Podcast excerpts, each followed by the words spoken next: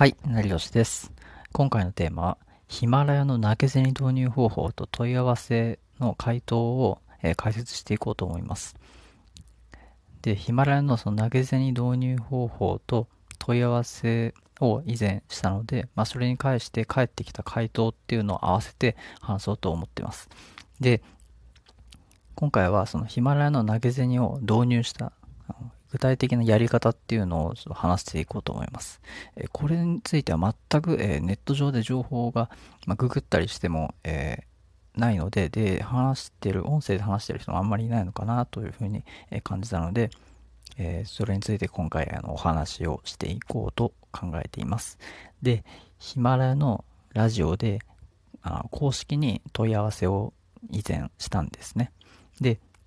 そこで、まあ、いくつか問い合わせをした結果、えー返答が、えーちゃんとあったので、まあ、それについて今回あの話していくという流れになっています。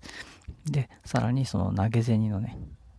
問い合わせ内容っていうのも、えーその投げ銭の導入したやり方と合わせて、えー話していく、紹介していくので、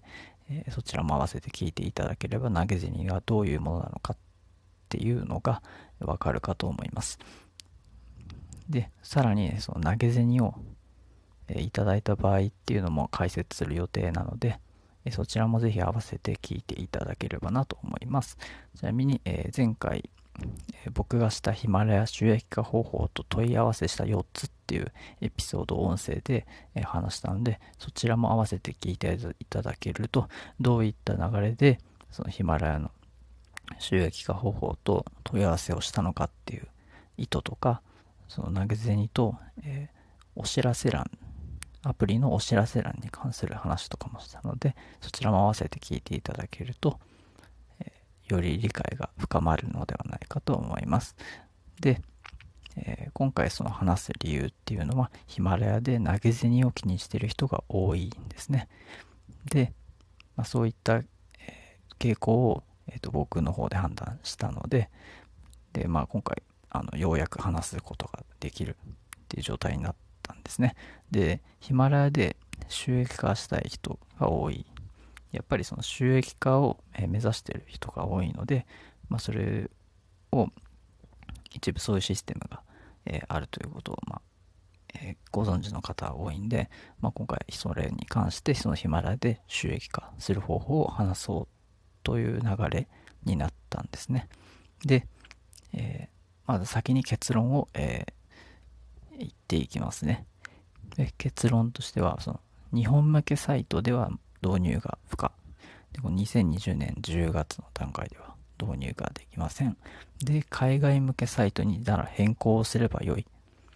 ですね。海外向けのサイトからでは実はヒマラヤの導入が日本からでもできるんですね。で、ヒマラヤをアメリカに変更する。ヒマラヤの、えー地域を変更が可能なので、そちらを日本からアメリカに変更する。で、アメリカの、えー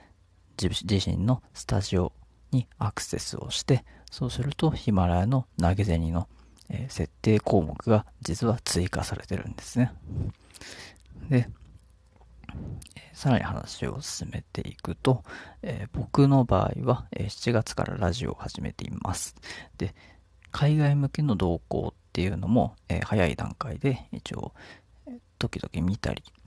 えーしていたんですね。で、なぜかというと、当然その海外向けのえヒマラヤと日本向けのヒマラヤでは、え構成や、えまあ、UI とか言ったりしますけど、そういった部分も、えー違かったり、まだ導入していないシステムとかがあったら、えーそれが今後日本に流れてくるという可能性があるという流れを理解していたからですね。で、とはいえ、まだまだ、えー今後導入されるのかどうかっていうことは定かではないので、参考程度に見ているという話話になってます。で、えー僕は、えーその投げ銭のシステムを、えヒマラヤで見つけたのは、まあ、インフルエンサーの発信を見ていたからですね。インフルエンサーの話を見て聞いていたので、そこで投げ銭の設定項目を見つけたんですね。で、そこでまあ自分で、えー設定項目をま独学で、えー、探しつつ、え調査して、まあ、ようやく見つけたという流れになってますね。でちなみにこのヒマラヤの投げ銭という感じでググっても、設定項目とか設定方法っていうのはなかなか出てこないので、これに関しては音声でまず先に、話していこうかなというふうに、考えております。で、えー、今回その投げ銭を受け取れるのかっていう質問があるかなというふうに、考えたので僕は事前に、ヒマラヤさんの公式の方に、問い合わせを出しています。で、え、それに対する回答として1万円以上発生した場合、報酬を受け取ることができるという、え、ご回答をいただきました。合わせて、決算手数料を引いた金額がお支払い金額になるということも合わせてご回答いただきました。え、決算手数料に関しては、各プラットフォームで変動をするということも合わせてご回答いただきました。え、この各プラットフォームとは、え、おそらく、え言語が異なる国だと、え日本に対して決算手数料が、えま変動するっていうことですね。おそらくこれに関しては、為替とかも、え要素として入ってくるのかなというふうに考えています。で、まあ、ここまで、え、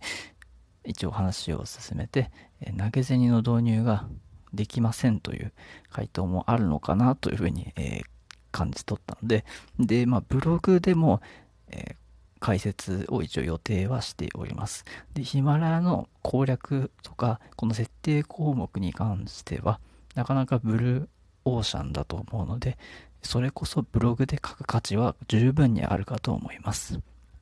仮に、えー、もし、えー、そういった解説をすでにしている方がいても、えそこに今自身の考察とか、え考えを、え組み込んでいけば、まあ、オリジナルの発信になるかと思いますので、十分ブログで書く価値というのは、え改めてあるということに伝えたいですね。